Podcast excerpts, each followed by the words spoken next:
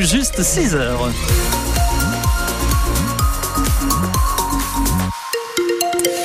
Les infos avec Corentin Vahu. Une lente amélioration du côté de la météo alors. Oui, voilà, lente amélioration avec encore des chutes de neige, euh, surtout euh, ce matin, jusque vers 1000-1300 mètres d'altitude et de gros cumulus. Sur la route, pas mal de difficultés, on va en parler dans le journal et euh, on vous tiendra informé évidemment tout au long de cette matinée. En fin de journal, on reviendra sur quelques routes fermées importantes à retenir. Et donc de l'eau, de l'eau et encore de l'eau. Et ça commence vraiment à faire beaucoup. On attend tous un peu que la pluie s'arrête. La Savoie et l'Haute-Savoie ne sont plus en vigilance orange, ni pour la pluie et les inondations, ni pour les crues. Ça a quand même euh, continué de tomber cette nuit et les cumuls commencent à être impressionnants. Ces deux derniers mois, il est tombé l'équivalent euh, d'une année de précipitations sur certains secteurs de nos deux Savoies. Les conséquences continuent de se faire ressentir. De nombreuses routes sont toujours coupées et le lac du Bourget devrait atteindre un niveau record de 3,20 mètres à la mi-journée. Et c'est probablement en Chautagne que c'est le plus dur pour les habitants. On a encore euh, les pieds dans l'eau ce matin par endroits. À Vions, par exemple, le hameau de Beauvairon a été entièrement inondé. Le Rhône est sorti de son lit et l'eau est entrée dans plusieurs maisons. Roger, 71 ans, fait partie des sinistrés. Il a beau avoir l'habitude, une inondation comme celle-là, il n'en a pas beaucoup vu. Moi, je suis né là-dedans, donc je, je, sais ce qu'il faut faire. J'ai appelé ma sœur. Ils sont tous venus pour monter les congèles, tout ça, sur des moellons. Et puis bon, ben, c'est que ça montait vite. On y voyait courir. On a mis déjà un moellon en hauteur, mais un moment après, il a fallu en mettre un deuxième. Là, j'en ai au moins 50 cm hein, dans la maison. Ça commence par la salle à manger, ensuite la cuisine, salle de bain et le garage. Euh, je l'aurais pas fait voir, mais j'ai craqué deux, trois fois. c'est dur. Puis quand on est jeune, on supporte mieux, mais en vieillissant, c'est pas pareil. Ben, on ressent de la tristesse. C'est la deuxième fois là en 12 jours. Il faudrait que ça s'arrête quand même un peu là, parce que là, ça fait beaucoup, trop d'un coup. Pour ces habitants de la Chautagne, les choses vont peut-être s'arranger un peu dans la journée. La décrue du Rhône est amorcée, même s'il va falloir euh, du temps pour que l'eau s'évacue. On souhaite bien sûr euh, bon courage à tous les riverains touchés par ces inondations. En Haute-Savoie, cet épisode pluvieux a fait beaucoup moins de dégâts que mi-novembre. La limite pluie-neige est redescendue hier à 1200 mètres. Bonne nouvelle pour la fonte des neiges qui va ralentir. Le lac d'Annecy reste toutefois sous surveillance car son niveau continue de monter. En la route départementale 1006 va rester fermée jusqu'au 6 janvier. Après un éboulement dans la nuit de lundi à mardi, 900 mètres cubes de terre et de roches se sont décrochés et une partie de la paroi reste instable. La circulation est donc interrompue entre la redoute Marie-Thérèse à Avrieux et Bramant. le temps de réaliser des travaux de, de sécurisation dans les trois semaines à venir. En Haute-Savoie, c'est l'A40 qui est coupée depuis 16h50 hier dans les deux sens de circulation à hauteur de la commune de Vougy, conséquence de la chute d'un pylône électrique dans le lit du Gifre, juste à côté de l'autoroute. Ça rend la circulation très compliquée puisque RTE doit réparer la ligne électrique qui passe au-dessus de l'autoroute. Tous les détails sur francebleu.fr. Les étudiants veulent la quantité, mais aussi la qualité dans leurs assiettes. Et c'est pour ça que chaque jeudi, l'association Légumes et Cagettes Rebelles organise des distributions de légumes bio pour eux.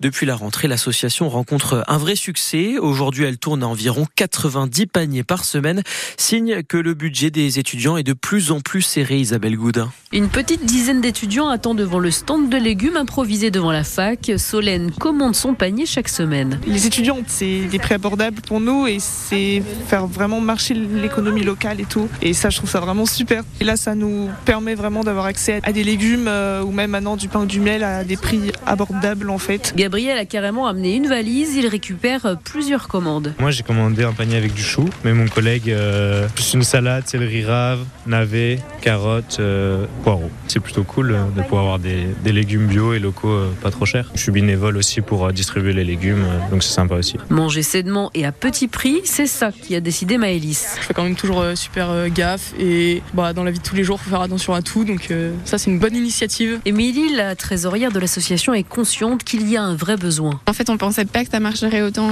cette année. On était parti sur une moyenne de 60 paniers par semaine. Et là, depuis le début de l'année, on est plus autour de 90 ventes semaine que des 60. Donc oui, ça montre qu'il y a vraiment une nécessité en fait de monter ce genre de, de structure. C'est très important. L'association Légumes et Cagettes Rebelles est subventionnée par l'université Savoie-Mont-Blanc, ce qui permet d'arriver à des paniers à 4 euros au lieu de 7. Isabelle Godin pour France Bleu, Pays de Savoie. Les suites de cet infanticide a publié lundi matin. L'homme d'une trentaine d'années soupçonné d'avoir tué son fils a passé sa première nuit en prison. Hier, il a été mis en examen pour meurtre aggravé et placé en détention. En attendant, l'enquête se poursuit sous l'autorité du parquet d'Annecy. Selon la procureure, l'homme a reconnu avoir étranglé son fils dans sa voiture sur le chemin de l'école.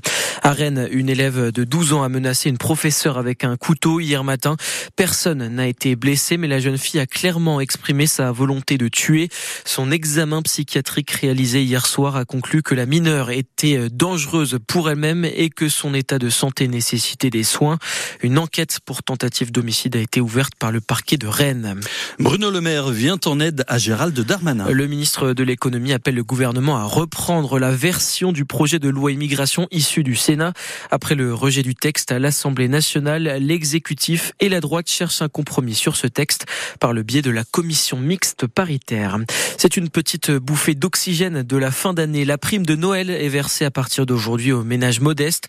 Les montants versés vont de 152 euros pour une personne seule à 535 euros pour un parent isolé avec quatre enfants.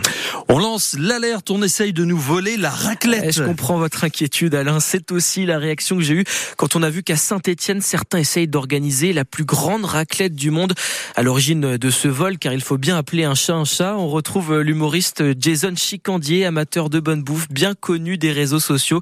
Et figurez-vous qu'il ne s'en cache même pas, il a trouvé cette idée chez nous, du côté du campus du Bourget du Lac. Un moment, je m'intéresse à qui organisait le plus grand concours de raclette. Et il se trouve que c'est des étudiants de l'INSEC à Chambéry. Et ils avaient fait 1000 personnes il y a deux ans. Et puis à un moment donné, avec on dit mais pourquoi on n'organiserait pas aussi le concours de la plus grande raclette? Comme c'était 1000 personnes, on s'est dit que c'était largement envisageable. Et c'est comme ça que l'idée nous est venue. Et on s'est dit bah on va organiser à Saint-Étienne parce que à tout seigneur tout honneur, autant organiser ça chez nous. Quoi. Le concept c'est en fait on réunit plein de gens. Alors déjà on fait venir un huissier pour qu'on soit validé par le Guinness Book. Et puis après, évidemment, il y aura de la musique, il y aura des stands de bière, de vin, certainement de charcuterie, de produits locaux, de produits régionaux. Il y aura un DJ, enfin avoir plusieurs DJ, il y aura un groupe de rock. On veut faire un concours de Mister et Mrs. Raclette. On veut faire un concours de PAM, c'est-à-dire pour déboucher des bouteilles. On va faire aussi une animation micro où on va dire beaucoup, beaucoup de bêtises. En fait, c'est un moment de partage familial un dimanche à Saint-Etienne. Allez, sans rancune pour nos amis stéphanois, Jason Chicandier va aussi organiser une raclette géante à Chambéry. Ce sera le 10 février prochain.